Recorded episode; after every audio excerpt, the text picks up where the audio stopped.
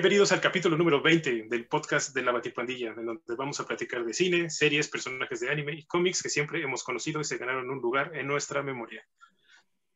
Hoy tenemos un capítulo nuevamente con invitados a distancia. Y lo único es que nos faltan Raúl y Emiliano, pero pues tuvieron compromisos de, de gente importante, por así decirlo. No, Raúl tiene tuvo trabajo y Emiliano, pues esperemos que esté bien. Y pues nos me acompañan aquí nuevamente David desde Guadalajara. Hola de nuevo. Y por acá está Mike, el amo de los kills. ¿Cómo están? ¿Qué tal la semana? Ah, Hay semanas. Supongo que bien. hay, semanas buenas, semanas malas. y esta semana. Ah. Es un recordatorio nada más que, que se vacunen, Susana a distancia, ya se la saben, nos llevan diciendo este año y medio. Otro rato en confinamiento y. Cubreboca. Cubreboca, obviamente. Mira, créeme. Su, careta, su, gelecito antibacterial. Y la vacuna es necesaria, no son inventos el coronavirus. Sí, vacúnense, por favor. Y no les van a poner un, un, chip. Nuestro gobierno apenas se tiene para comprar vacunas. ¿Creen que van a poder empezar comprando chips para controlar la mente que a nadie le importa? No. Aparte del cyberpunk ya está muy explotado, creo que ya casi nadie Aparte, ¿qué te van a controlar? ¿Que ver la rosa de Guadalupe? No mames. No, es horrible. Mm. Pero sí, ya cuídense para que ya, para que el próximo año, el 2022, podamos empezarlo ya semi, semi normal. Ah, más quiero un concierto. Déjate un concierto, quiero ir a la Friki Plaza por un ramen o algo así, ¿sabes? sí, sería, sería como lo ideal. Uno ya acotado. Porque también tenemos, vamos a tener una sección de la Batipandilla en un futuro en donde vamos a ir a probar comida friki. Uh, Entonces. Anótame ahí, por favor. sí. Ah. Y en algún momento iremos a Guadalajara a probar comida friki de Guadalajara. Uh, y sé que David, sé que, sé que, sé que, David conoce buenos lugares. Bueno, es más bien comida gorda, pero puedo buscar comida friki. La comida gorda es comida friki. Cualquier cosa que engorde es friki. Uh. Oreos fritas y hamburguesas de fin. Eso es comida friki. Podría ser como una Godzilla burger o algo así. No, no. Me acordé de las dinoquecas. Las, las, las dinoquecas. Esas, esas están de estar en ahí por la guerra o algo así aquí en el Es que en Guadalajara no llevan queso, creo. No, sí llevan, ni que fuéramos chilangos. ¿Llevan? Hermanos, no, de hecho, donde no llevan queso es aquí. Ajá. Ah, sí. Yo siempre, siempre les he dicho que, lo que va a terminar siendo una guerra civil aquí en el país no es el villano que tenemos en Palacio Nacional. Sí y no, es el eterno dilema de si las quesadillas llevan o no llevan queso. Eso es lo que va a causar la guerra civil en México he ahí a mis cuates de la provincia. Entonces, ¿un taco con queso es una quesadilla? No, es una gringa. Mm, una gringa es como tortilla de harina, quesito, tu ingrediente de que tú quieras y otra tortilla de harina. Eso cortado en cuatro. No, eso, para mí es una gringa. Eso es una sincronizada. Todo este, todo este tipo de todo este, todo este, todo este tipo de cosas es las que nos va a llevar a una guerra civil no es el 5G, no es nuestro villano, no es Elon Musk, es las garnachas. las garnachas. Team con queso. Yo, Team que sabe chido. team salsa guajillo. Team, sin salsa, eso sí. Perdón. No, veamos las diferencias, veamos lo que nos une. Que solamente los pipopes se caen con los, con los postes. Sí, la ciclovía. La ciclovía. La ciclovía. saludos a los poblanos que nos lleguen a ver en algún momento. Si es que no se caen con el celular y se quebra la pantalla. Esperemos que no. Con cuidado, caminen con cuidado. Sí, caminen, caminen con cuidado y vacúnense. Pero bueno, hoy vamos a tener un, un episodio, continuación del episodio de la semana pasada. Y pues quiero empezar con esto que, que encontré, que son, que lo escuché desde la voz de Christopher Lee, donde quiera que esté. Que la verdad me pareció como una buena introducción para nuestro capítulo. Que, que dice así, y cito, no me estoy apropiando de nada. El mal tiene muchas caras. El hombre que ríe, el amo de Metrópolis, el guardián del miedo, el conquistador de mundos. Muchas caras, pero solo un nombre, los supervillanos. Poderosos, carismáticos, inteligentes, despiadados. Los villanos reflejan nuestro miedo, frustraciones y peligros de la vida diaria. Pueden cometer los peores crímenes que nosotros no haríamos. En un mundo donde el bien y el mal no tienen absolutos, donde la vida puede ser tan gris como en la página de un cómic. El mal no solo es inevitable, sino necesario. El mundo de los cómics se puede argumentar que el villano es lo más útil para contar una historia, incluso más que un héroe, porque sin un digno adversario no hay conflicto después de todo. ¿Quién causa que un héroe entre en acción? En pues palabras de Christopher Lee. Bueno, ¿qué puedes esperar de Saruman? Tiene toda la razón. El mismo fue el villano. Un gran villano. Pues fue, fue Saruman, fue el conde Dooku. Ajá. Bueno, técnicamente era Tyrannus es el villano. Fue Drácula. Entonces, sabía de lo que hablaba y esta, este, estas palabras que, acabo de, leerles me gustaron, me gustaron bastante cuando las escuché y dije, esto tiene que salir en el programa porque tiene toda la razón. Además, está, está muy bien cómo te va presentando como que el caso de lo que es un villano. De que el, villano es la representación de nuestros miedos, de nuestras frustraciones. ahí, tienes ahí tienes también, por ejemplo, una representación de nuestros miedos. Es Shumagorat o Blackheart. Buen punto. Ajá, y de las frustraciones, pues tienes muchos. Tienes al ventríloco, tienes a Riddler. Entonces, ah, en Marvel. Clayface. al primer Clayface, ya los, porque los otros tres ya son este. ya es amor al arte. Pero sí, el primer Clayface es la, la frustración de que lo iban a reemplazar. Fue lo que lo llevó a convertirse en la, en el villano. Entonces, pues sí está muy bien. Y ves que, por ejemplo, en, DC, DC tiene muchos villanos, por ejemplo, que sean los de Batman. los, de, los, los villanos de Batman casi todos son humanos. Son muy pocos que tienen algún poder, un superpoder real. Como Realmente Clayface. O sea, Clayface tiene, un, Clayface tiene un superpoder. Poison Ivy. Y se podría. Poison Ivy y Bane y Mr. Freeze. Pero la... ándale, Mr. Freeze. Y los demás. Exacto. Este, los demás son humanos con problemas mentales. Uh, qué sí, es, ¿no? es, algo que caracteriza mucho a los villanos de Batman.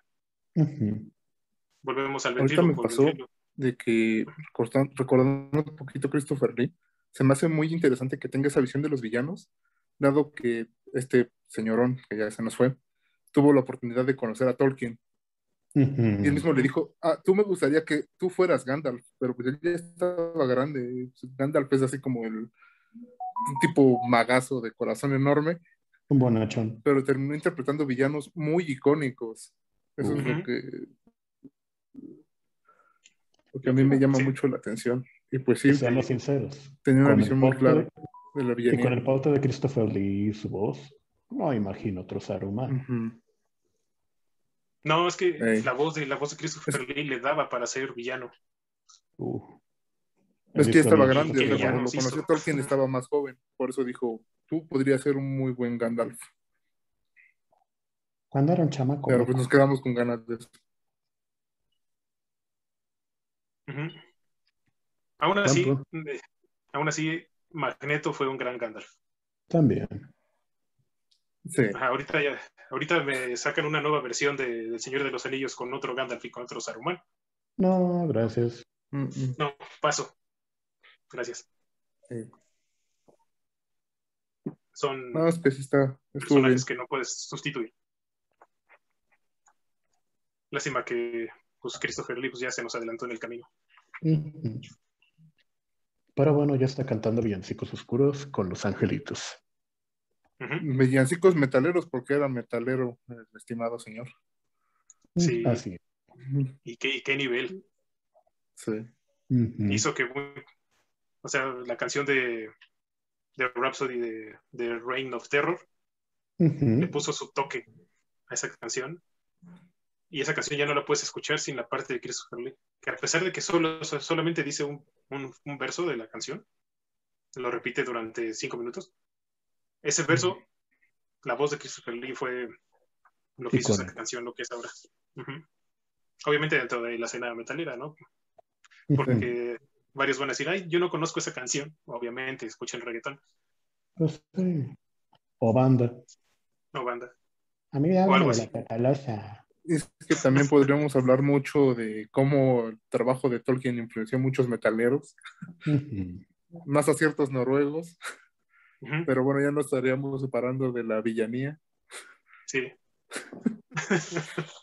Irónicamente, lo que nos acerca a la villanía es el reggaetón. Bueno, por el lado de los orcos. Si el reggaetón fuera un villano, sería Rainbow Man.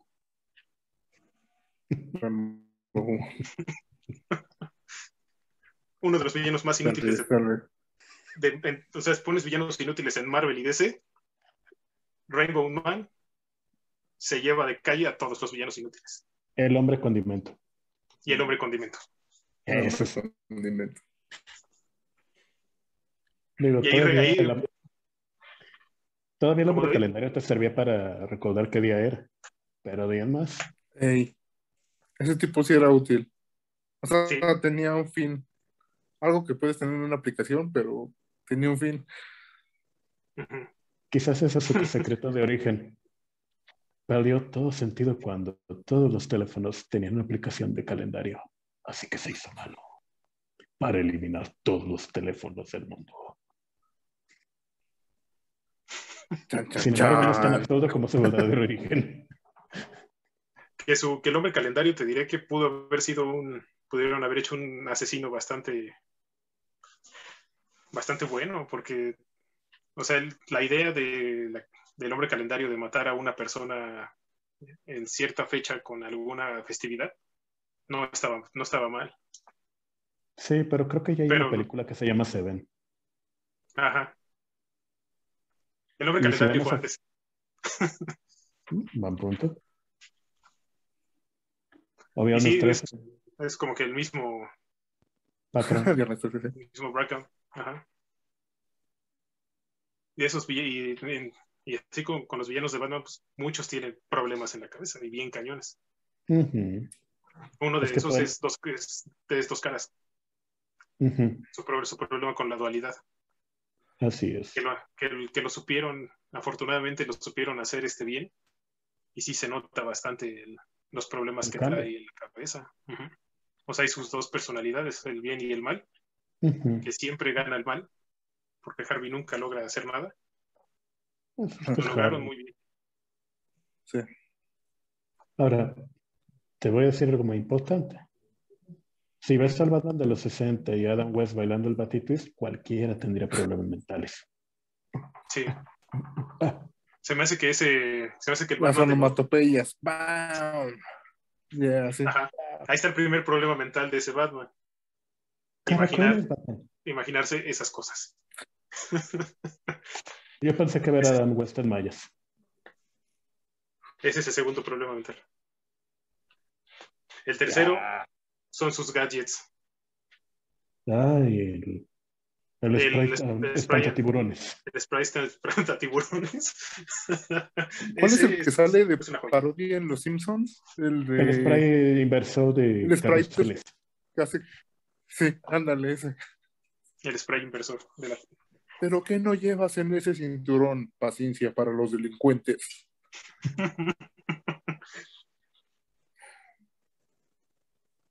Batman, separó, la bat- el, separó el batimóvil. Checa la batería, Robin. ¿Qué es una ARIA?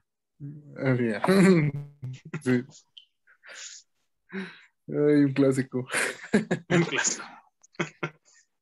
Sí.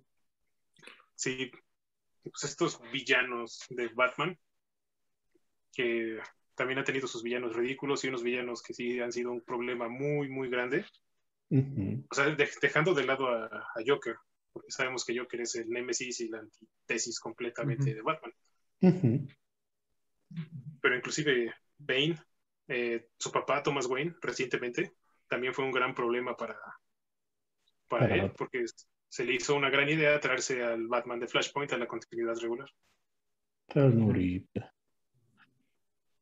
Y sabemos que ese Batman pues es malo. O tal vez no malo, pero tiene una idea de, tiene una idea de la justicia diferente a lo que en realidad significa ser Batman. Es un antihéroe. Sí. Y se lo trae para acá a la continuidad normal y se, ali- se hace aliado de Bane para poder hacer entender a Batman. Que tiene Que- ser más fuerte. Ajá. Y él- lo mismo que quiso probar el Joker, ¿no? Que, Que un mal su día voz- sirve para quebrar a todos. Ajá, y que la Batifamilia además le está estorbando.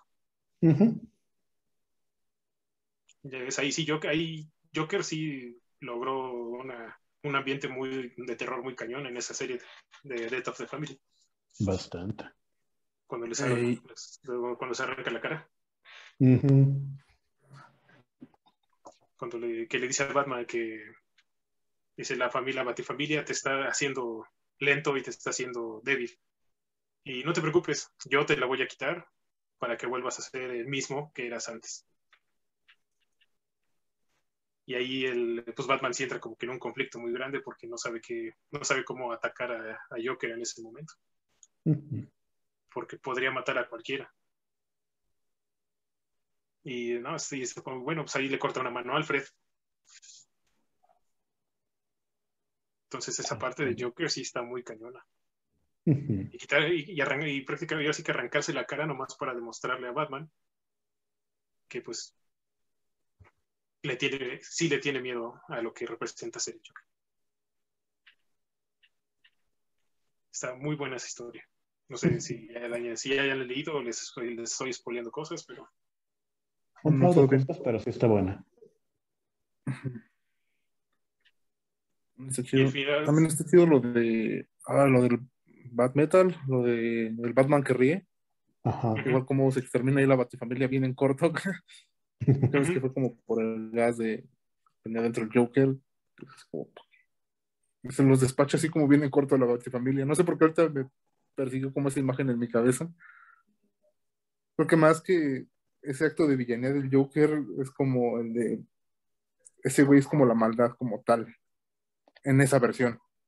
Justo en ese tomo. Es como para que estás a la Batifamilia y que los ponen igual como pues, muertos así en una sola toma, ¿sabes? Se despacha a todos, a Jason, a, todos, a- Sí. Ujú. A Damian. Sí. en un solo cuadro, o sea, en el otro fue como más, hay que darle su a poco. tiempo, ¿sabes? Hay que... En el otro, la misma viñeta se murieron todos, sí. ajá, Pues era algo que no esperaban, que ese güey tuviera un arma así, pa, pa, pa, Así listo. es. Es que si te fijas, es- Batman que está muy cañón. no, pero si te fijas, amba- ambos cómics, ambas, ambos arcos, finalmente puntualizan una frase que, vaya, no recuerdo quién la dijo. Cuando tú ves mucho tiempo en la oscuridad, la oscuridad te ve a ti. Pasa lo mismo con, con Joker y con Batman. Tanto tiempo se dedicó Batman a buscar a Joker, a tratar de nulificarlo, que se abrió completamente a él, sabe su debilidad y él no teme usarla en contra. Y no tanto por decir, bueno, es que tú vas a, te está debilitando la familia, te está haciendo lento, pero yo te voy a devolver a lo que era. sino porque realmente es lo único que le importa a Batman, por llamarlo así. Entonces es la manera de quebrarlo. Quitarle lo único que le, le que da seguridad, su familia. Sí, totalmente. Sí, digo, ese, ese personaje del Batman que ríe está, está No. muy bien hecho, está muy cañón. Y sí, como dicen, o sea, el, el Batman que ríe es la personificación del mal, como por completo. Excepto El cuando ves haciendo Friendship en Mortal Kombat. Ah, bueno. sí, Es un buen DLC. sí, jueguen Mortal, Mortal Kombat este, Ultimate. No, es- sí, es No, Ultimate. no, no, no. Es el Aftermath. X. No es el Aftermath. Aftermath. Ajá. Mortal Kombat 11 Aftermath. Está muy bueno y sale el Batman que ríe, muy recomendable. Y baila. Y baila. Y sale Joker también. Ajá. Y muchos personajes que les van a gustar. Está muy bueno. Y en, y en diferencia de Batman, de que tiene, ya que tiene muchos villanos que son humanos y con problemas mentales, por el otro lado está Superman, que Superman tiene muchos, muchos enemigos que son extraterrestres. Bueno, siendo No extraterrestre. que, bueno, obviamente está Lex Luthor, ¿no? Que es, que Lex Luthor es como que la representación de la envidia en un, en un cómic. Pero pues además está Lobo, tenemos a, a Starro, a, y a uno de los que yo, al General Zod, y al que yo, General cono- yo considero uno de los más importantes villanos de Superman, que es Brainiac. Mm, sí, Brainiac, si te fijas, lo pone más a reto a nivel mental. Yo sentiría que es más fuerte este Darkseid. Mm, es que Darkseid es otro nivel. O sea. Darkseid es el. Darkseid es ahí, es, es la, es la representación ya del poder dentro de todo, todo, todo el universo de ese. Ujú. Sí. La, De hecho, es como más villano de la liga, no tanto específicamente de, de Super, ¿no? Bueno, así lo percibo yo. Es que es villano de la liga, pero le tiene, le tiene un odio especial a Superman. Específico como marca Sí. personal. Porque es kryptoniano. Y hay una parte donde a Darkseid los kryptonianos lo derrotan. Y le tiene como una. Así como en el Snyder Odio. Cut, ¿te acuerdas que al principio de la película está peleando y lo derrotan de una manera ridícula? Y, Aquí en eh, la. Cuando, cuando se lo lleva Desat. En los cómics pasa algo similar, pero con Krypton. Entonces, por eso Darkseid, Uxas, le tiene mucho rencor y odio a Superman. Así que de, ay, me voy a vengar contigo porque no me pude vengar con toda tu familia. Y muchas veces lo logra. Eh. Irónicamente, el que le causó más daño ni siquiera fue un villano de Superman. En Joker. Darkseid. No. Ah, Ah, Superman. Superman. Ujú. Así, en Injustice, ¿no? Exacto. Es que el- la mente del Joker es muy complicada. Muy, muy oscura. O sea, lo que le hizo en Injustice a Superman no, no, no, no tiene. No, o sea, tú lo, tú lo ves como. Desde, Mira. el otro, desde otro lado, piensas que la mente del Joker logró hacer algo que, que nadie, en, en cuanto a los villanos de Superman, lo logró jamás. El Quizás no, quizás no lo, no lo mató, pero perdió el control por completo. Técnicamente sí lo mató porque destruyó toda la esencia de Superman, de Bueno, ser sí. el niño Sí. bueno. Lo mató en vida y eso lo destrozó por completo. Sí, pero lo que le eso de, de que simul, simi- ¿cómo se- simular que Luisa es Doomsday ¿Dónde para que él mismo matara a Lois Lane es uy, uff. Es hacer un ¿Qué? Batman, porque no tuvo madre. Mm. Bueno, sí tuvo, pero lo mataron. Sí, no, o sea, es- sea, sí, Joker ha hecho cosas horribles, tanto en Injustice, que sería como un S-word, como en la continuidad regular de Batman. Sí. Una de esas fue dispararle a Bárbara a quemarropa, nada más para demostrar un punto. Deja tú dispararle a quemar Sí. ropa, dejarla inválida, muy probablemente violarla. No, Mándale no, a por- su papá. Ujú. Ah, bueno, ok. Digamos probablemente por cuestiones actuales. Sí, Mandarle todos los nudes y mandarle su pack a su papá. ajá. Y que lo viera Sí, todo. O sea, ese, ese cómic de Killing Joke es de ahí es donde en aquel, en aquel momento ya te demostraron la maldad y la locura del Joker y lo que es capaz de hacer para demostrar un punto. Clayton. A vos. Este. y, o sea, demostrarle a Batman que cualquier hombre puede perder la cordura teniendo un mal día. Ujú. Y se lo demuestra con Gordon y Gordon pierde la, pierde la cordura. Pero al final todo por el libro, todo by the book.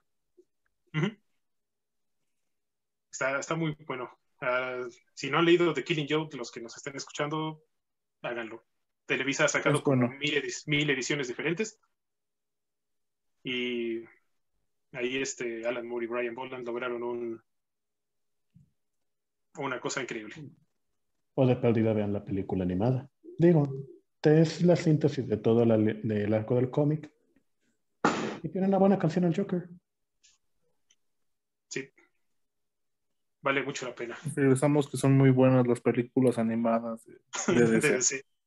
Pero el Muy, muy buenas. Mejor que lo live action. Ah, definitivo. Sí, cualquier película de animada de DC, la que quieras, es mejor película que, que Justice League de 2017 Definitivo. Eso y es que Wonder. Woman 84. Ok, Green Lantern. Esa la acabo de ver. Green Lan- ¿Cuál? ¿Wonder Woman o Green Lantern? Wonder Woman. Ah. Eh, Eh, Fíjate que en, esa película O sea, este, algo que sí, me ¿verdad? emocionaba mucho era ver a Cheetah, Mm. porque Sí. Kristen Wiig se me hace muy buena actriz. Pero. Oye, calma, Clayton. Es que hay mucho simio por aquí. Este, no se supone que ya lo habían ahorcado. es que este, es- este es el multiverso. Ah, Aquí ganó él. qué bonita alfombra, por cierto. Sí, De simio blanco. es simio blanco. Es George de la Selva. Tum, tum, tum, tum, tum, tum. tum, tum. Y ahí, y ya te digo, a Cheetah la representan mejor todavía en una película de animada, igual que es, se llama Enemigos Públicos. Sale Mm. cuatro minutos Cheetah. Y no necesito más que, ese, más que ese espacio en la pantalla para demostrar quién es Cheetah. Lo, único, lo que sí que lograron en la película de Wonder Woman con Cheetah es demostrar la envidia que le tiene a Diana. Porque no sé si ya, si ya vieron mis videos de TikTok, cuando Cheetah está creada como la alegoría de la envidia. O sea, eso fue lo, lo que originalmente quisieron representar con la primer Cheetah. La envidia que le tiene a todas las personas y luego llega y luego llega Wonder Woman y, y dice, ah, yo quiero ser eso, pero no puedo porque no, puedo, no soy una amazona, no tengo fuerza, no tengo, pues entonces me la consigo yo a mi manera. Y tuvimos cuatro chitas y ninguna pudo dar el kilo con Wonder Woman. Bueno, solamente una, en Justice, logra matar a, a Diana. Aleluya. Y, la, y la mata con las propias poderes y las propias debilidades de Diana. Entonces, pues, no sé si ustedes ya vieron Justice en algún momento, No. pero ahí en esa historia Brainiac gana Wow. a toda la Liga de la Justicia. Obviamente al final, la conveniencia del guion, pues todo se arregla, pero son 12 números y los primeros 10, más bien yo creo que hasta el 11 todavía, son muy buenos y el final está padre. Ahí una cosa que pasa, spoiler alert, es que el Joker no participa en ninguna. O sea, el Joker no participa, pero sí o sea, sale casi, sale mucho. Pero hay un villano que le, que le dice, ¿y tú qué vas a hacer? Dice, ah, yo solo estoy viendo. Dice, yo lo único que quiero es ver el caos que está provo- provocando esto y quiero verlos caer. Y lo voy a hacer desde la banca. Por eso no duró. Y Les faltó el remate, el punchline. les faltó. No, el, el punchline está al final con el Joker. Porque siento que él es el que al final deshace todo porque finalmente les quita su razón de ser. Más o menos por ahí va. Pero deben de. Léanlo, aunque sea en PDF, porque es un poquito complicado de encontrar ya. Sí, por eso a Jimena no le gusta que yo vea sus series de NCIS. A los cinco minutos ya sé cómo acaba todo. No, pero, o sea, si, si vas más o menos por ahí, pero el final, el giro final, no, no, no, no, no se lo imaginan, es muy bueno. Y en esa serie los villanos, muchos de los villanos ganan. Black Manta, Cheetah, este, el parásito. O sea, le dan una importancia al parásito que ni siquiera en los cómics de Superman alguien le había dado. Wow. Y te das cuenta de la, del poder que puede llegar a tener el parásito. Creo que ya sé para dónde va esto. No, y hay una, hay una escena en el tomo, hasta me acuerdo, la página final del tomo 4, que les va a causar una satisfacción enorme. No les voy a decir qué es, para que vayan y lean Justice. Pero la página final del tomo 4 está. Es un mind blow bien cañón. Léanlo. Ok, le vamos a dar una oportunidad. Ajá, Y además está este, dibujada en su totalidad, portadas interiores y portadas variantes por Alex Ross. Uh. Eso es caridad. Sí, Justice. Justice. Ok, como justicia. Ajá. Déjalo, anoto para que no se me olvide. Y también lean Kingdom Come. Ese ahí lo tengo y no lo he leído, no sé por qué. O sea, son de las que tengo pendientes. Ah, Está en la pila de los pendientes. no, pero ese también es una gran Una historia. enorme lista. Y ahí también van a ver a los villanos de otra manera. Y cómo puede llegarse a corromper un héroe simplemente con unas palabras. Y cómo Superman se da por vencido. Cuando puedas, Mike, sigue y lee Kingdom Come de tu lista de pendientes. Sí, es una lista de pendientes grande, pero la atenderemos. De Esto hecho, es, una- esa lista de es pendientes la caja de pendientes. está- Madre. tengo así en la lista el de pasar enlaces de Rurouni Kenshin, Samurai X para la Bate Pandilla. Se me olvidó la vez pasada, espero recibir reclamos, pero sí los mando. O si no, por lo menos les dejo un enlace para que lo vean en línea. O sea, me vi, me vi ambicioso con el torrent, pero voy a compartir los enlaces que prometí la vez pasada. Sí, para que. Para que la. Ah, Para no, que es toda para la que lean el manga. para que Ah. toda la banda lea a Rory Kenshin. Sí. Sin pagarle un centavo Pues sí a, quiero que nuestro lo villano, vean sin, a nuestro villano japonés. sin dejarle dinero a, a su manga. Ajá. Está bien, está bien. Y pues ahorita ya hablamos de algunos villanos de DC, podríamos pasarnos toda la noche hablando de DC Comics, porque DC sí tiene unos villanos increíbles, tanto. Linterna Verde, como Sinestro, con toda la Sinestro Corps, con Relic, los mismos Guardianes del Universo. Y pues también Marvel tiene como que su, su gama de villanos que son como más, la mayoría tiene poderes y o son muy místicos. Hay villanos que son de tanto de Doctor Strange que como de Ghost Rider o de algún equipo de Vengadores, a New Avengers, Mighty Avengers, Avengers, como por ejemplo Mephisto, que Mephisto y Black y ¿cuál? Nightmare. Ah, Nightmare. Pesadilla. Pues es que está Mephisto, Nightmare, este Satanish Ujú. y Shumagorath, Sí. Ela, todos esos son como que del, del grupo de villanos místicos De todo el mundo. que, no, que normalmente pues, se rompen se rompen las medias con Ghost Rider o con Doctor Strange. que yo no soy tan fan del Doctor Strange, pero debo de admitir que sus villanos, Son muy Dormammu, Dormammu es uno de mis villanos Mm. favoritos en Marvel. Excepto fue un gran-. Fue un gran dedo medio en la película de Doctor Strange. Ey, Definitivo.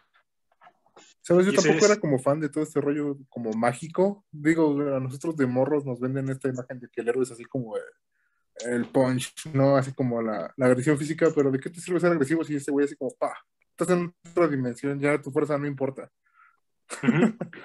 Es que El clásico de, pues yo protejo tu sale- realidad, idiota. Es que cuando sale Doctor Strange, acuérdate que estaban todas las ondas un poquito más místicas, de la era de Acuario, todo lo que era el movimiento New Age. Entonces, qué mejor manera de llegar de Marvel a ese lado que decir, ah, vete por algo más místico, algo más que te abra tu mente. Porque incluso los cómics son muy densos. Están Ujú. medio fumados. Y ahí sí realmente, como bien dices, Miguel, ya no es de que, ah, es que tú eres fuerte, ah, sí, mira, pum, te abre un portal y valiste madre. Sino que realmente era un poquito más usar la mente, ser más sagaz, ser más. que tuvieran que pensar, casi casi retomando lo que era Mandrak, que también era un mago, digo, con chistera y, bom- y con chistera y capa, pero aún más. Mandrake era personaje muy bueno. O si nos vamos a la región 4, Calimán. Ujú. Eso que sus Pero equivalentes. también ¿no? es un recurso que se ocupa bastante, ¿no? Así de, no puedo con el malo, mejor lo destierro.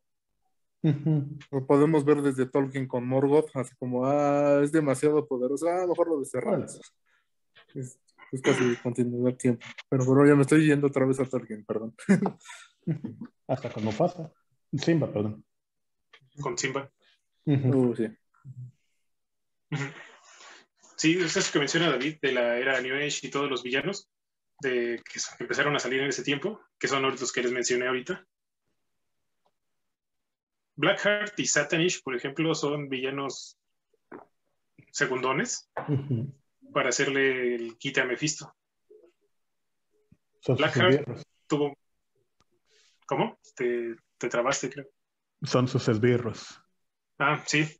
Pues Blackheart ves que lo crea y es como el hijo de Mephisto, Blackheart. Y Satanish es un demonio, el que tiene la- el demonio en la panza. Así es. Y el que busca los fragmentos de las almas de los hijos de Wanda. Todos esos villanos místicos de aquel entonces, de la era New Age, son muy buenos. No sé por qué no los han retomado últimamente, ya para todos son los mismos. Porque si te fijas, era un recurso que venía con otro villano más grande, en este caso Mephisto. Ahorita con todo lo que está pasando con las series de Marvel y las teorías locas de los de los youtubers y los fans de Facebook con Mephisto, que se me Mm. hacía como que factible que saliera en WandaVision, como la Sí. que estaba controlando a, A a Wanda. Wanda. Pero sí se veía como desde el capítulo, desde el capítulo 3, 4, que ya no iba a haber ningún Mephisto. así es. Era Agatha, Agatha Harkness, que ella también tiene mucho que ver con, con Mephisto y toda la corte satánica esta. Sí, inclusive ya ves que es, es su hijo, este Scratch, Mr. Scratch, quien realmente se encarga de ella. Porque hay un punto en el que ella está muerta, que es cuando se, cuando este va, se hace la, la maestra de Wanda. Y es quien le enseña cómo ser la bruja escarlata. Porque al menos su última aparición humana es cuando ella está cuidando al hijo de Roy Richards antes de que sea eh, de One. Hall. Y es la que le dice, no, es que este niño tiene mucho potencial, Sí. no sé qué, yo lo puedo conducir. Porque ya de ahí te conduce a todo lo que es el aquelarre que Mr. Scratch lo, lo convierte en contra de esta, de Agatha. Y después descubren que el cuerpo de Agatha pues ya estaba hasta momificado.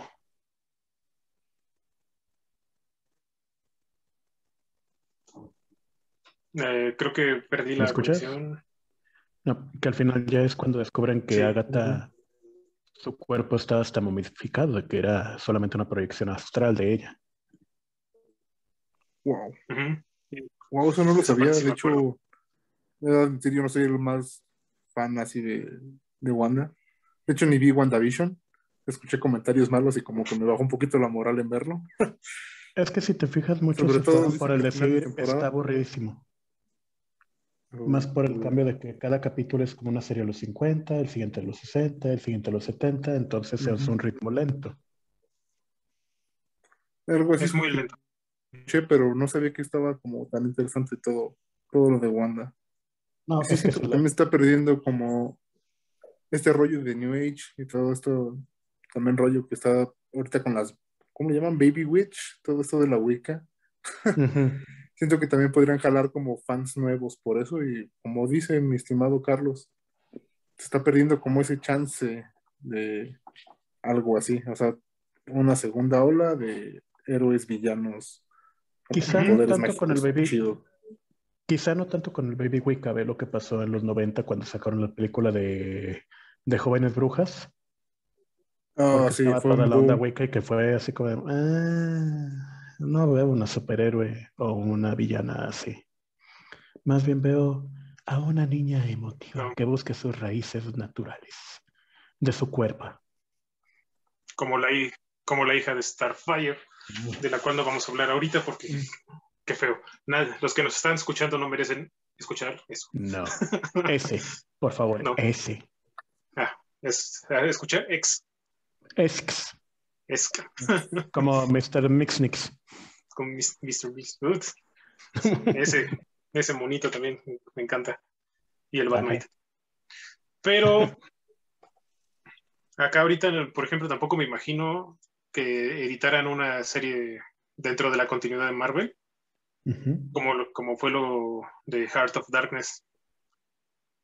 la de Punisher, Punisher, Wolverine y Ghost Rider. O sea, una con el Ghost Rider este Johnny Blaze. Ahorita no sé si esté saliendo él porque le perdí un poco la pista a Marvel. Solamente con Spider-Man. Pero eh, un Heart of Darkness ahorita. o la historia de Doctor Strange, la de los últimos días de la magia. Ah, no. Que... Acuérdate que Disney es muy protectora en cuanto a ese tipo de temas y no lo verás pasar. O sea, ver, ver cómo, cómo Shuma Gorath este, aprisiona todo Nueva York solamente para poder cruzar de un portal a otro. Y todo lo que les hace, en esta época no funcionaría ese giro argumental. No. Esa historia, ¿Está muy pesado? Los últimos días de la magia está pesado. Está muy bueno, pero sí es muy pesado. Cuando sale la, alianza entre Dormammu y Shuma Gorath, si te quedas con cara de no manches. de, por sí todas las historias donde sale Shumagora, de donde sale Mephisto con, y donde sale Blackheart, eran muy pesadas. Ajá, estaban fumadísimas. En la representación de Marvel del infierno, de cómo toda la gente está clavada en las paredes gritando. Es muy oscura. Está muy cañona. Sería como el sueño húmedo de, este, de Black Tepes.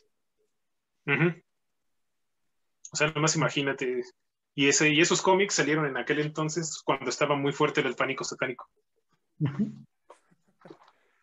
Cuando, Cuando decían, hijo, te veo muy triste, fúmate un cigarrillo, tómale un trago a este licor y vete a la escuela caminando 20 kilómetros. Sí, pero jugar día en día estaba mal. Ah, sí. Sí, era. Era tan te llevaba a ser un asesino serial. ¿qué, van a hacer unos niños ahí solamente abajo en un ático, encerrados, eh, hablando sobre monstruos extraños y mundos raros? No, no, no. Que mejor vengan. Ven, vamos a practicar tiro, a pulir arma y fumar juntos. Y fumar juntos. Obviamente no hierba. Acuérdate que el tabaco es Vamos a respetar nuestra enmienda gringa para tener arma. Pero no, no, no, Los daditos con números más de seis caras, güey, son peligrosos, Ajá. Y durante esa época que jugar D&D estaba mal, que ver, este, que leer cómics no estaba bien y escuchar a Mayhem era muy malo,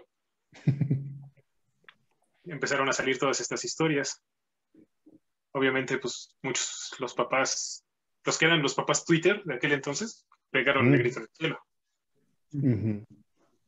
Luego llega. La Liga de la Decencia. La Liga de la, la, Liga de la Decencia. Llegan Mm. historias ya. Por ejemplo, Fatal Attractions. Ujú. La escena, bueno, la viñeta, porque es cuando, cuando Magneto derrota a Wolverine arrancándole el adamantium de los huesos. Literalmente abriéndolo, abriéndole la piel. Ajá, abriéndolo y sacándole. Para muchos, para los fans adultos, fue una gran escena. Pero para En los niños. En aquel entonces, los, los, este, los geeks como nosotros que leemos cómics no eran tan, tan quejumbrositos como ahora. Tan Que ajá, que me ha tocado ver chamacos que dicen que Fatal Attractions es muy mala. No es lo mejor, estoy de acuerdo, pero esa Eh, historia ah, personalmente para mí me gusta mucho. Por eso ya me dicen en los comentarios de YouTube que soy un boomer. y me da igual. ¿Sabes qué pasa? O sea, no quiero así como generalizar. Mi primer cómic, así el primero que tuve en mis manos, me acuerdo que yo estaba enfermo en el hospital de pediatría, en el que está acá por Perisur, ujú. y yo pedí un cómic, ¿no? Así, pues, era normal ver que los morros leían cómics. Yo pedí uno. me mandaron un de Punisher, güey. Ni siquiera me acuerdo qué arco es, güey. Un Punisher. Pero sí viene la escena de que están haciendo una morgue. El tipo agarra así un cadáver, se esconde detrás de uno y le están pegando tiro. Tipo agarra así el cráneo. Yo tenía como 7, 8 años y me quedé así bien. "No, está bien, bien chido. Por, por- ¿de- por una parte por crecí con eso? ¿no? Aparte mis primos son niños, son niños de los ochentas. Ujú. Pero por otra parte, no sé, güey, veo tal vez el lado como no divertido. hay tanto lío con la violencia, güey. Pero, por ejemplo, este arco de Superman, creo que fue del 2003, lo de la kriptonita rosa, güey. Mm. Siento que eso, eso estaría más planeado que la violencia, güey. O sea, una kriptonita que como debilita a Superman lo hace gay. Mira. Sí. O sea, yo, yo, yo- No, yo- es que yo mujer. ver- vería ese arco en los 30, güey, en los 40, pero no en 2003, güey. Definitivamente. Me cuesta trabajo ver ver algo así, creo que estaría más cabrón que ver un arco muy, muy violento, güey. De hecho, Magurat con gente empalada, lo veo más real en un 2030 que otra vez una kriptonita rosa. Mira, es que estás ahorita en la realidad. Ahorita estás en la realidad del multiverso donde ver niños que se quieren transformar en niñas y que los padres lo aceptan es más normal que el que le pegan a un perrito. Y digo, no está bien pegarle a los perros, definitivamente. No lo hagan. Por favor, no se lastimen animales. El detalle está en que, como tú bien dices, se ve más normal poner a un gay, perdón, a un Superman gay, a un Superman con la bandera arcoíris, que decir, güey, es que voy a matar a medio mundo. Sí, claro, desde el momento en el que dices, es un infierno, crees que no va a ser todo, todo colores y dulces y bonito. Desde que el nombre del héroe es Castigador, Punisher, no dices, ay, sí, mira, vamos a ir en un campo cortando florecitas y voy a hablar con mis enemigos para que todos hagamos las paces y seamos felices. Y comamos pie. Como Spy. Obviamente no. Así como mi hijo, ¿quieres eso? Ve los cariñositos. Neta. Pero bueno, son tiempos, como dice Alexis, son tiempos muy extraños. Ajá, realmente en, aquel, en no aquel entonces, Tengo tema, los- ¿sabes? O sea, yo creo en la... Yo, yo soy como creyente de lo de la identidad de género y yo creo en algo, en un principio de derecho muy cabrón, que es el libre desarrollo de la personalidad. Pero también creo como muy, pues, la neta, pasado de lanza que diga cuál es tu debilidad, tu debilidad es de kriptonita rosa que te hace gay. O sea, hay que poner en balance que es más peligroso la intolerancia o la violencia. Yo creo que la violencia está chido siempre y cuando esté justificada hacia una injusticia. en esta, en esta Que es lo que tratan es- todos los héroes y los villanos. de- en esta época sí es muy está complicado y yo creo que sí sería más aceptado volver a ver un arco de Punisher como el de Mother Russia, donde le corta la cara a todas las personas con un alambre, que ver una kriptonita rosa. Más sea- porque dirían que estás caricaturizando una, eh, el ser homosexual Y que lo estás viendo como una debilidad. Cuando no es una debilidad, aceptarse como son. Es fortaleza. Ajá. ¿Saben cuáles de mis personajes LGBT mejor representados? Tan solo toda la Liga de la Justicia Obscura y estas películas animadas con, Sa- con Satana Satana. Satara. Satana. Sí. Satana. Satana. Este. Y este. mm, Constantine. perdón. Constantine. Constantine, sí, perdón. O sea, ahorita ya estoy como. Se me van siempre los nombres, pero Constantine, pues ya ves que también entra a, A a King todo. Shark. Ujú. Ese, O sea, "Oye, Constantine. Es que es, es esto, es, es tu desarrollo de. es tu desarrollo de personalidad, no es que sea una debilidad algo. O sea, seguimos en un mundo donde te siguen matando por quién eres.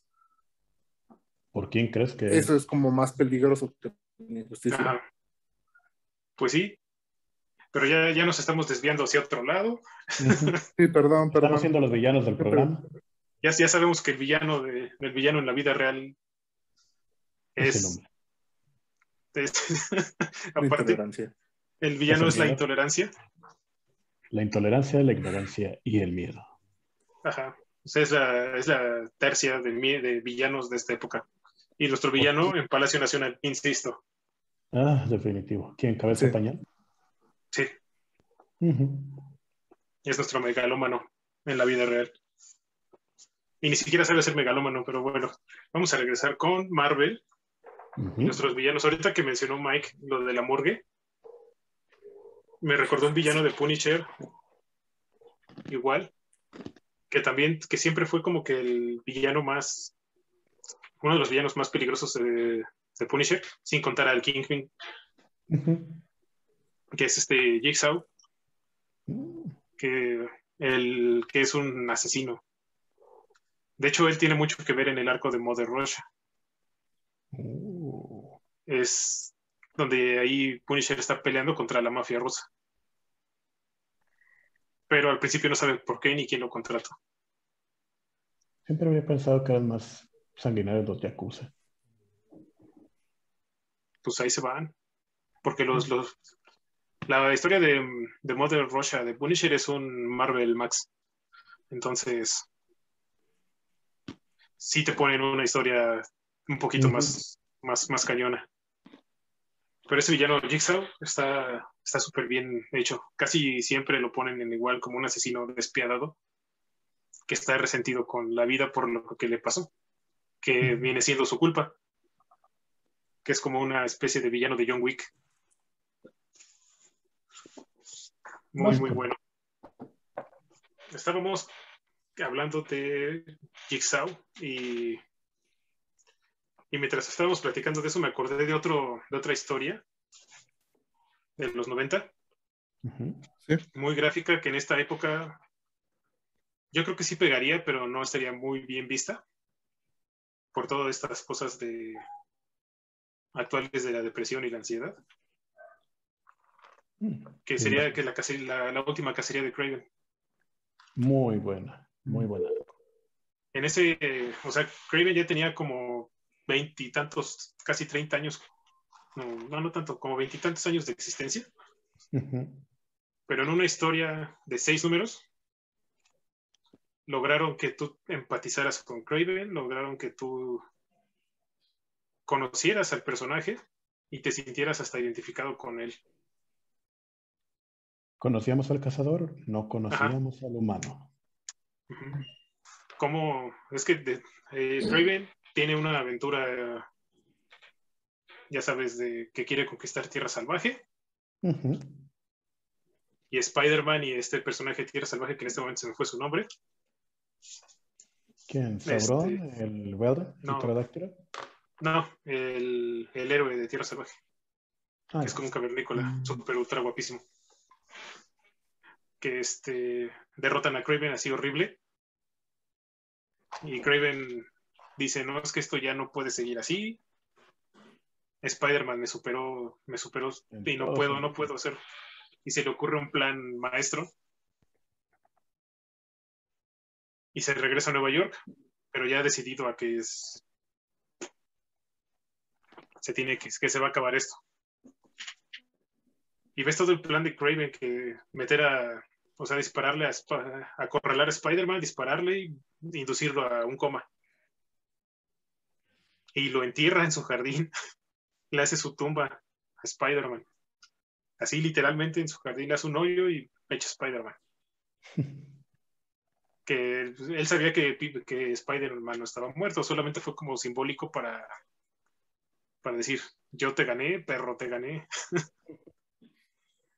se, él se, disfraza de Spider-Man y empieza como una transformación psicológica para poder convertirse en Spider-Man. Y todo el proceso que pasa Craven, todo lo que hace para sentirse como Spider-Man, sí te, te cala, como, como, decían en mi, como decían en mi época, te cala y sientes que Craven sí está de verdad desesperado. Y al final, pues Craven logra su cometido, derrota al único villano que no podía derrotar Spider-Man. Bueno, que nunca lo pudo atrapar. que es este Vermin, el hombre rata. O Alimaña, como quieran decir. Creo que y revive. Le, le, inyecta, le da a Spider-Man el antídoto. Y Spider-Man despierta. Y ve todo lo que hizo Craven y Craven este, escribe una nota de suicidio muy, muy padre. sé que no está padre el suicidio, pero la nota sí, te conmueve. ok. Y, Craven, y Craven se, se vuela la cabeza con una escopeta. Y cae en su ataúd. O sea, solito, ¿no? Esa, esa historia de, de, de Craven, para mi gusto, es una de las mejores historias de Spider-Man sé que muchos me van a decir que no, que estoy mal, que está la saga del clon y que no sé qué, que... Pero este, la última cacería de Kraven fue un antes, hubo un antes y un después con Spider-Man. Porque también Spider-Man aprendió una lección.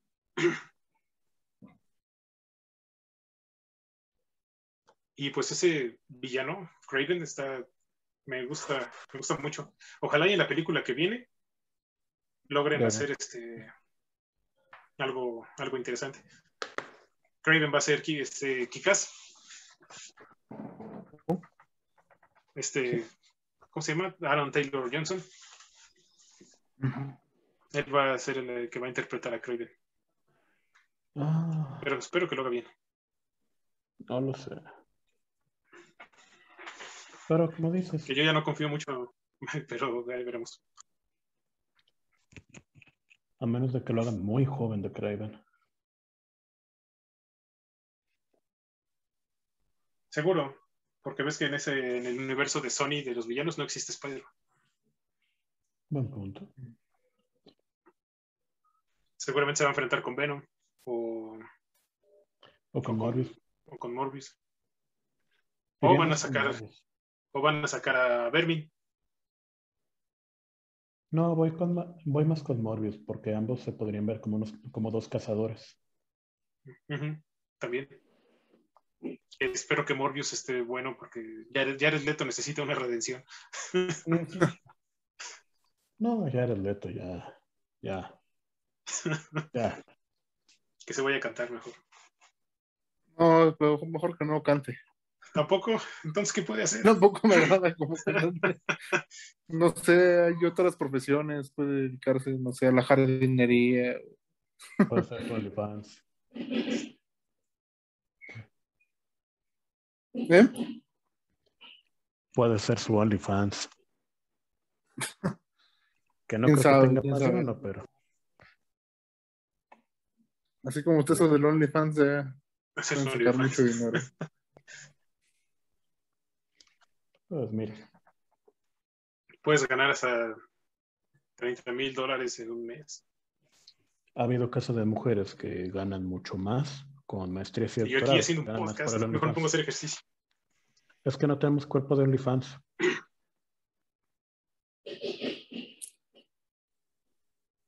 ¿Qué se escucha? Sí. ¿Todo bien? Espérenme tantito porque estoy, perdí el. Perdí el, perdí el audio.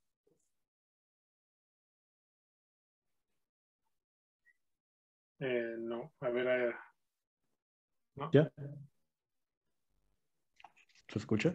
se quedaron congelados. Yo los escucho un poco bajitos, O sea, es que pero pues, la desde compu siempre. sí se mueven, la compu sí se mueven, pero acá en mi teléfono ya no. ¿Acá se escucha? Ok, caray. Sí te escucho. Bajito, pero los escucho.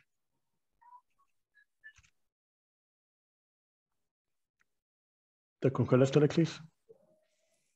Ahí estás. Por ahora está abajo. Chale. Qué raro. Pero ya volví y ya, ya los escucho.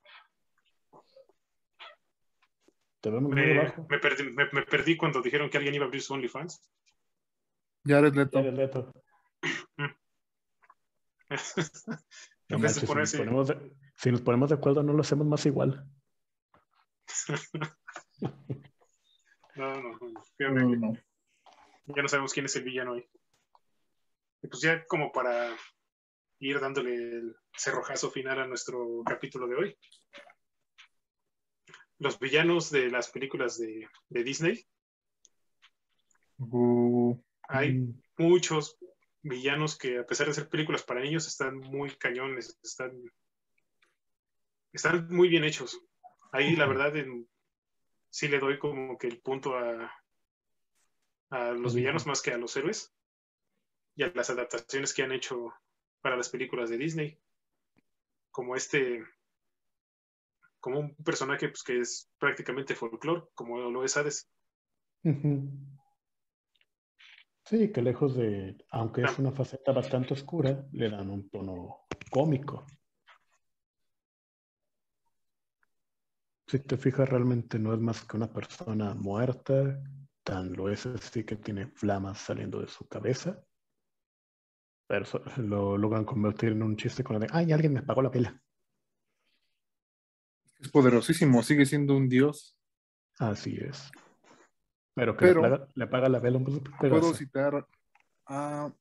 ¿Cómo se llama? Esta la enemiga de Merlín. Alguien me apagó la vela. la. Ah, Madame Mim. También está muy poderosa, ¿sabes? O sea, su magia nos parece como de risa, pero que pueden transformarse en un pequeño virus que la va enfermando. Y Merlín también podría. eh, o sea, este Merlín Merlín es el que se pero ella también pudo hacerlo. virus. Yo siento no, porque que- ya no conocía los virus, Mm. pero sí puso en aprietos a Merlín. Yo siento que esa magia y lo de Maléfica serían como mis villanos favoritos de Disney. Mágica. Maléfica de La caricatura. animada, ¿no? De- Sí, no, La otra La no otra pasó. no- la otra no pasó. es una, fue una alucinación colectiva. Pero sí, la primer maléfica pues está súper bien porque es la representación del todo el mal del planeta. Así de, ah, no me invitaste al baby shower. Ah, pues voy a matar a tu niño de 16 años. Jaja. Lo que sí es que fue muy específica, ¿no? 16. Los- a los 16, con una aguja de estas Rueca. de la, Una aguja es ¿Qué? una rueca. una aguja de la rueca. Entonces, pero sí, o sea, esa maléfica sí está bien cañona. ¿Y cuál es tu otro? ¿Cuáles serían los tuyos, Carlos? Mira, el mío sería Claude Frollo, de la adaptación que hicieron del Jorobado de Notre Dame. Mm. porque realmente, en, bueno, hacen una versión light de, del libro de Víctor Hugo, pero aún así lo hacen muy oscuro, digo. Alguien que básicamente tiene una fantasía sexual con una flama sobre una gitana. Eso no lo veías venir en una película de Disney, ¿cierto? No. Pues de hecho es que Frollo ah, abarca un montón de cosas. O sea, si fuera juzgado, sería juzgado por asesinato, genocidio, acoso sexual, este, Abuso secuestro, menores. secuestro, abuso de menores, intento de asesinato. Y seguro lo agarrarían por nada más por evasión de impuestos como Al Capone, de que no le pudieron confirmar nada. Sí, No sé, hablamos de Francia, no de México. Pero esa Francia deriva. Eh, pero es que los franceses tienen un símbolo muy, ¿cómo decirlo? Muy tosco para la corrupción. Cuando algo pasa mal, Pues solo ponen una guillotina enfrente de las plazas y ya no es así como que tenemos que recordar la última vez que el gobierno no hizo las cosas bien. Sí, bueno, cortamos el problema de raíz. De raíz. Pero mira, con Frollo hay como un dilema que, bueno, no sé cómo decirlo, como si muere de justicia o moral o como quieras. Pero toma en cuenta que Frollo, este, antes de que empezara lo del jorobado, antes de, la, de, los, de los muelles, él estaba haciendo su trabajo, que era evitar que los gitanos llegaran a París. Y los gitanos, los gitanos son ladrones, son este, mentirosos, son. Los gitanos son mala onda, como nos los pintan originalmente. No conozco ninguno, solamente lo digo así, de la manera histórica. Y Frollo estaba tratando de evitar que llegaran más gitanos a París. Después de, esa parte, la historia está contada por Clopan. Que ya es quien le da una variación. Que es un gitano. Entonces, y la perdición de, de Frollo, porque él estaba en su papel de juez intentando hacer de París un lugar más seguro. Y su perdición fue Esmeralda, que es una gitana. Entonces, por una parte, siento que Frollo estaba haciendo lo correcto a tratar de hacer país, de París un lugar más seguro. Pero yéndonos valores. más, ajá, tratando de erradicar a los gitanos de París. Entonces, pues esa es, mi opinión sobre Frollo. Es uno de los mejores villanos de Disney, no lo dudo. Tiene una de las mejores canciones en un villano en una película de Disney.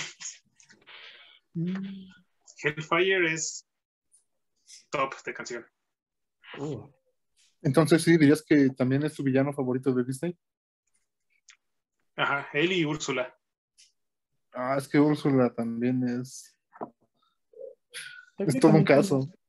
Técnicamente no es tan mala. Ella fue la única que le dio a Ariel lo que necesitaba y hasta le enseñó una bonita lección. A costo de su voz, claro, pero una bonita lección. Úrsula es una. Era, una, era como una comerciante. Ella solo vendió su producto. Claro, claro. Ariel, sin embargo, es egoísta, berrinchuda y bien molesta. Entonces, si ves, si, si ves el lado, del lado de ese lado, para mí Ariel es más mala que Úrsula, porque Úrsula solamente vendió su producto. Es que no la puedes decir que es mala porque es una niña de 16 años. Pero es una niña egoísta, berrinchuda y caprichosa. Como muchas niñas de 16 años. También son malas. no es cierto. todas, todas son malas. No, no es cierto. No puede Te ser. vas a echar encima a todos los fans de la sirenita. Tienes que, tienen que ver que tienen que ver que Úrsula no, o sea, sí, ya al final sí se, deschavetó y ya. hecho. Pero originalmente en la película de Disney, no tomando en cuenta la historia original de Hans Christian Andersen, en la película Úrsula le da a Ariel lo que quiere. Le A cambio, y ajá, o sea, ella nunca la engañó. En ese momento, en el momento del trato, no la engañó. Mike apareció en un lugar nuevo. ¿Todo bien? badabum, badabum, badabam. Y sí, esa es mi opinión en cuanto a la sirenita. ¿Y qué opinan del doctor Facilier? Otro comerciante. Pero él sí, él sí, está, él sí está el doctor Facilier de la princesa y el sapo. Correcto. Pero él sí, pero él sí estaba viendo más por sus intereses que Úrsula. Pero también es un, es un, comerciante y tiene una de las muertes más escalofriantes de Disney. Uh, definitivo. La muerte de. Técnicamente muerte. De Gastón también está ruda, ¿no? De que se va por barranco y se lo comen los lobos. Ah, también Gastón es un villano muy peculiar. Eh, con una muerte. Realmente cae del castillo de la bestia. Ah, bueno, si vamos al relato original, pues también lo de lo de la sirenita también cambia demasiado. O sea, la sirenita se vuelve un espectro la- como del En la versión mar. animada. Se vuelve espuma. mar. En el cuento sí, la sirenita, pero en la versión animada de La Bella y la Bestia, Gastón cae porque pierde el equilibrio cuando ataca a Bestia. Exacto. Que inclusive una de las escenas es de que en la pupila se ve un cráneo. Anunciando que fue su muerte. Oh. Y Oh, Gastón también, pero. Gas- Gastón ahí es. Se vio. Sí, la regó, se vio mal. y le salió mal. Bien cobarde. Eh, Ajá. Pero finalmente se murieron los dos. Ahí aplicó la de: si Bella no es para mí, tampoco es para ti. Y al final se fue. Y al final, pues la bestia murió y Gastón también. El príncipe, pues, renació, pero la bestia murió. Gastón, Gastón, este, pues, logró parte de su cometido. Curiosamente en este cuento acuchillan y después se vuelve el príncipe Adam. Ujú. En He-Man es el príncipe Adam y después lo acuchillan. Es al revés. Ahí nos damos cuenta sí. de que ser príncipe y llamarte Adam este, va a terminar con un apuñalamiento. Va a terminar o a empezar con un apuñalamiento, depende de cuál cuento veas. Que haciendo un paréntesis, muy buenos temas de villanos en cover por Jonathan Young. Búscalo en Spotify. O YouTube También. tiene, ah, pues ahí con el siguiente villano de Disney que con el que vamos tiene la versión de Be Prepared metalera más chida que he escuchado. Uh, Pero Scar, o sea, Scar sí es un villano en toda la extensión de la palabra, ujú. Porque ahí sí este, no hay de dónde salvarlo. O sea, darle como que una justificación como a Frollo, de, por lo menos de mi parte, con Scar no. Y Scar también es, es- está en mi top 5 de villanos favoritos de Disney. Muy, Shakes- muy Shakespeareano todo. Demasiado. Sí. Pero es bueno. Y es, No sé, creo que fue de las primeras muertes que me marcaron ver cómo muere Mufasa. Uh, otra vez, otra Es vez. como. uh, Mufasa. Uh. Mufasa, Mufasa, Mufasa. Sí, ver cómo, cómo murió Mufasa sí fue impactante. Digo, yo he sido muy frío al ver las películas desde chiquito porque solo dije, uy, qué mala onda. Híjole, los gatos no siempre caen de pie. Ajá. Pero, o sea, yo me me acuerdo de, mis, de una de mis primas con la que fui a ver El Rey León. Sí, se, se nos quebró cuando murió Mufasa. Papá, papá, levántate. no, está rudo. O sea. ¿cuándo se estrenó? 94. se estrenó Rey León? 1993. La 1. No, 94. ¿Fue en el 94? ¿No fue la Sí. de en el 94? Yo me acuerdo que fue en el 94. Según yo fue en 1993. Pues yo en definitiva no la vi en el cine, estaba muy morro entonces. sí. No, yo, mi hermano, mi hermano y yo sí Es correcto, fue en el 94. No, pues no. Ya me sentí viejo. Yo sí la vi en el cine. Yo también. De hecho, por ahí tengo todavía, Zodiaco. de hecho, por ahí todavía tengo el juguete que me compraron cuando fuimos a ver la, la película. Para que no olvides la muerte de Mufasa. Ajá. No, es este, es una de las llenas. Chelsea. Lo que fue esa muerte Uh, y cuando vuelven a Ash de piedra en la película de Pokémon, Ah, sí, sí, me acuerdo también. que fueron de los momentos así como no más. Ajá, No. sí, es que en, El esa Pikachu parte es muy buena. es, el, es Pikachu el que te hace sentirte mal. el Pikachu. bueno, ¿qué esperaba? Ajá. Se, se aventó a. Pero Mewtwo era un buen villano, güey. No, villano. solamente buscaba ser quién era. Hacía puño Sí, limpio. Ujú. Así que, que, que toma. Ujú. Sí, porque si- yo Ahora. creo que si Mewtwo, si Mewtwo lo hubieran llevado por otro camino no hubiera sido un villano. Mm, No, porque tenía la inocencia de Mew. Ujú. Ahora, Pero en esa, Pero en esa película en es. específico es. un buen villano. Sí, de mío, pero Porque- Giovanni que hizo todo el desmadre. Ahora Pero ya sí ves en el Detective Pikachu es el que resuelve todo el conflicto, este, haciéndolo así. Spoiler alert. Ay, ya tienes cuatro años eso, ¿no? ya, no es spoiler. Hay gente que no la viste. ¿Cuatro? ¿Cuatro? Uh, Ahora, si te fijas, hablamos de Ash. Puede cargar un. Larvitar como si nada. mm. Si puedes cargar un Larvitar, a huevo que puedes dar- que generar un daño con un ataque de puñetazo. 70, 80 kilos, ¿no? Una cosa así. Un Larvitar. Aparte lo llevas en el hombro, bien quitado de la pena. La Pesa árbitra. 70, 80.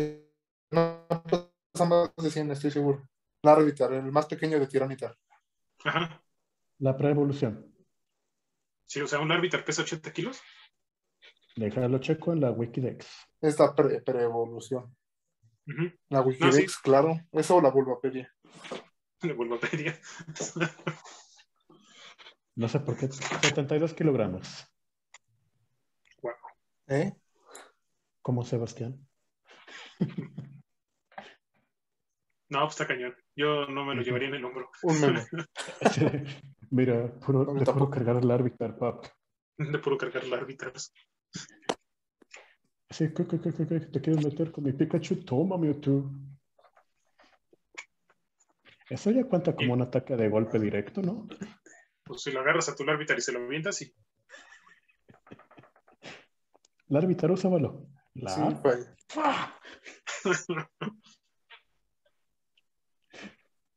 Y Pues sí, siento que fue de los mejores villanos de Pokémon. Ujú. Mewtwo sí. Porque tenía una motivación real y, em- y te sentías y empatizabas mucho con él. La neta, espero que hayan más películas de Pokémon, güey. No creo que pase, pero me gustaría verlas. Mm, A mí también. Yo creo que sí va a haber. Más por el Pokémon Espada y Escudo. Estuvo muy bueno ese juego. Yo sé que mucha gente no le gustó. Yo lo dejé por, lo- por las expansiones. Ya no quise comprar expansiones. Pero vamos, es un buen juego. Yo en juegos Sí, me me- quedé en Pokémon Gold Silver. Ah, yo, ni, yo ni me acuerdo cuál fue el último que jugué así como tal.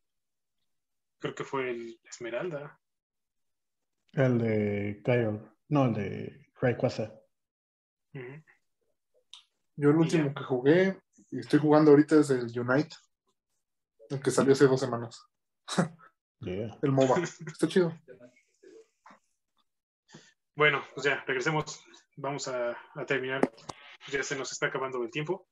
¿Cuánto tiempo llevamos? Una hora veintitrés. Sí, ya o sea, se nos está acabando esto.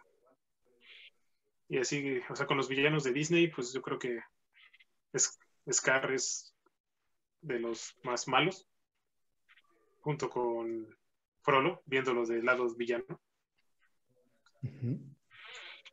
Pero ya así como para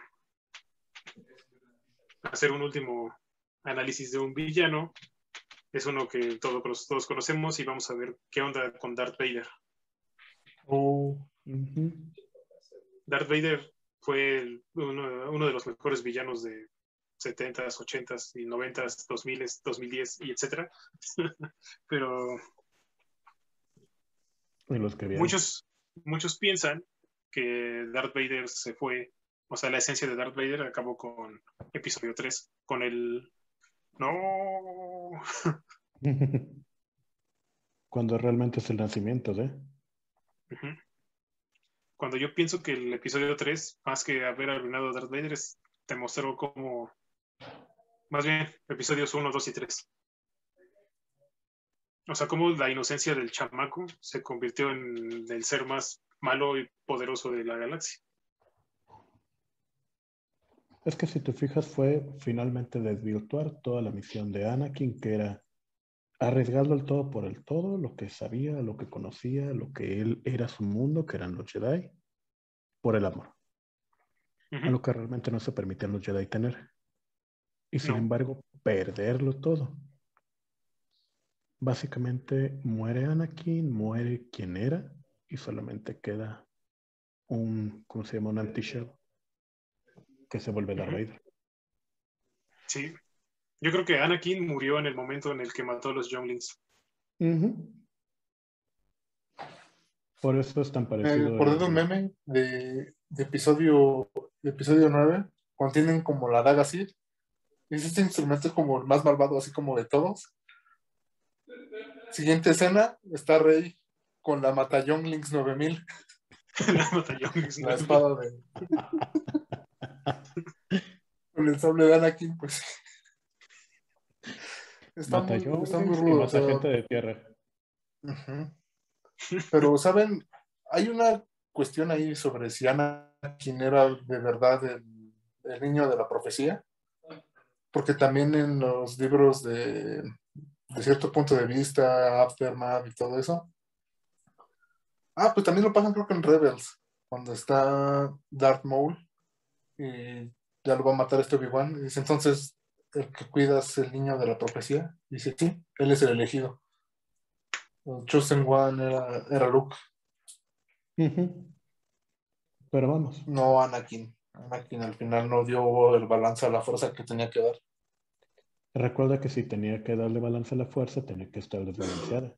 Y que más desbalance que el que fuera todo maldad. Que fuera toda la oscuridad. Así es. No sé. Para apreciar la luz necesitas la oscuridad, mi joven Padawan. Y había que crear la oscuridad. Buen punto. y el que y, él, y él creó a Luke. No quiero saber cómo. Esperemos que en la próxima serie de Obi-Wan nos expliquen un poquito más acerca de esa parte. ¿Realmente quieres saber cómo lo creó? No, de, cómo es que pues Anakin no era el elegido, sino era Luke. Que seguramente Obi-Wan o Qui-Gon ya ha hecho fuerza, le va a decir que qué es lo que lo que pasó. Sí, es que la cagué. No, no, no. Es que no la cagaste. Necesitábamos que alguien más la cagara para que la pudiera rescatar. Sí. Y pues así con, con Darth Vader, de que se, fue uno de los íconos de villano, de los más grandes de toda la historia de cine, televisión, cómics, literatura. De la cultura. Juegos, de la cultura en general. Con un montón de trasfondo muy cañón. Eh, ese es como un, un spoiler porque vamos a hacer un capítulo sobre Star Wars entre los próximos antes de que termine este año. Vamos a hacer un capítulo de Star Wars, nada más que todavía lo estoy estructurando de una manera muy, que, esté, que esté bien. Básicamente, como cualquier cosa que se respete, tiene un capítulo de Star Wars. Sí, de hecho, tal vez sea nuestra primera trilogía, no lo sé. Oh, qué bien. Eh, porque sí, o sea, es un capítulo que pues merece algo mucho más grande. Tal vez ese día hagamos un Zoom como con siete personas, no lo sé. Entonces ya seré como los mopeds. Ajá. Eh, incluyendo hasta la parodia de los Muppets vamos a tocar en ese, episodio, porque sí, la verdad, Star Wars merece algo bastante impresionante de la parte de nosotros de la Batipandilla. Ese, si quieren saber más de Darth Vader, suscríbanse. y pues yo creo que con eso ya terminamos nuestra parte de villanos. Esta vez con David y y Mike creo que está de este lado. David está acá, no sé. este, muchas gracias a los dos por, este, por estar aquí el día de hoy. Esperemos que en algún momento coincidan ustedes con todo el equipo de la Batipandilla. Porque David ha estado con, con Raúl, tú has estado con Raúl también pero ninguno de los dos ha estado con Emiliano. Ah, no, sí, tú estuviste con Emiliano, ¿verdad? ¿Con Emiliano? David, creo que ya. Sí, ya, con, el de las películas de superhéroes. Es que acuérdate que se tiene que juntar todo como en la fase 3 para abrir. Ajá. Sí, desafortunadamente esta vez no pudieron estar por cosas personales. Están bien los dos, no se preocupen. Y pues ahorita eh, con este capítulo vamos a terminar como la primera, por decir así decirlo de alguna manera, es el final de temporada de, de la Batipandilla con el capítulo número 20. Para la siguiente temporada vamos a tener episodios de manga, vamos a tener episodios de videojuegos, más este, películas, más cómics. Y viene, eh, spoiler alert, vienen dos secciones más para YouTube por parte de la Batipandilla. Una, una que se va a llamar, este, no, sé, no sé pronunciar exactamente como de latín, pero es a, Eternus Malum, que va a ser un programa acerca de un análisis de todos los villanos. Vamos a, este, vamos a tener a un invitado cada semana platicando acerca de, cada, de un villano en específico y un trasfondo que va a tener, o sea, el trasfondo y toda la motivación sobre un villano. Por eso ahorita tuvimos capítulos de villanos, que es como la introducción a este nuevo espacio. David, espero que en algún momento te puedas unir a Ternus Malum. Y Mike también, porque. Muchas gracias. Ahí no va a ser nada más villanos de cómics, sino vamos a ver qué onda con Sauron, vamos a ver qué onda con. Todos los, los, o sea, con, van a ser, va a ser una sección específica para hacer puros villanos. Así que espero que pronto estén aquí con nosotros de nuevo. Claro, siempre es un gusto estar aquí con la Batipandilla. Y la otra sección, y la otra sección va a ser una, vamos a platicar, no sé, todo, lo que todavía no sé si vayamos, la vayamos a hacer cada semana o cada 15 días, pero va a ser un programa, una sección acerca de analizar los capítulos de las series que están ahorita, por ejemplo, de Marvel, o si hay alguna otra serie de este, importantes superhéroes, alguna película, ahí nos vamos a enfocar exactamente en esa, en esa parte, dependiendo qué es lo que tengamos en, pues que haya, qué evento importante haya, haya, hayamos tenido. Eh, todavía no sabemos, no sé la periodicidad de este programa, pero no se lo vayan a perder porque va a estar muy bueno. Puro, puro, este, va a ser la artillería pesada de la batipandilla en estos dos programas más. Y pues, David, Mike, muchas gracias por haber ahorita estado siendo parte de todo esto que ha estado creciendo, tal vez no tan rápido, pero ha estado creciendo mucho. Ya ustedes, tanto como el doctor Carolus, como Iván, como Mariana y Mr. Brick, que está en Querétaro, han sido una parte fundamental del podcast de la Matipandilla. Y muchas gracias. Así que los esperamos por acá nuevamente muy pronto. Gracias a ti por la invitación y cada canción de la Batipandilla Señal, ahí estaremos. Muchas gracias. Y Mike, aquí... Claro, muchas gracias por todo. Que todo México se entere de una vez. Quedas invitado para el episodio de Pokémon en septiembre. Uh. de... Ese sería va a estar muy interesante. David, y además vamos a tener a otra persona que también es un, es un entusiasta, conocedor, este, muy enajenado con Pokémon. Pica, pica. pica, Y bueno, pues sigan a, sigan a Mike en sus redes. Mike, por favor. Ahí está, estoy como a Gorilla Tank, arroba Gorilla Tank en Instagram, Gorilla Tank en TikTok, Miguel Carranco en Facebook. Ahí estamos subiendo algunos covers, musiquita, chistes y un montón de memes. sus, chistes, sus chistes en TikTok están buenos, vayan a verlos, están, bastante entretenidos. Este, pues a mí me sigue, me encuentran en Instagram como Trollman en 01 ya sigan al podcast de la Batipandilla en arroba la Batipandilla Podcast en todas las redes sociales. No es complicado, si se aprenden una, se aprendieron todas. Eh, en mi página de TikTok hay muchos datos de cómics que la verdad están, bueno, yo siento que están muy interesantes y no les ha ido tan mal. Y suscríbanse aquí al canal de YouTube para que esto siga creciendo y tengamos muchísimas más cosas. Pues todo lo que hacemos es para que ustedes pasen un buen rato y se diviertan con nuestras babosadas. Eh, pues eso es todo. Este, cuídense mucho, por favor. Si no es necesario, no salgan. Ya lo hablamos al principio del episodio. Espero que lo hayan divertido. Muchas gracias a todos. Se me cuidan y nos vemos la semana que viene. Bye.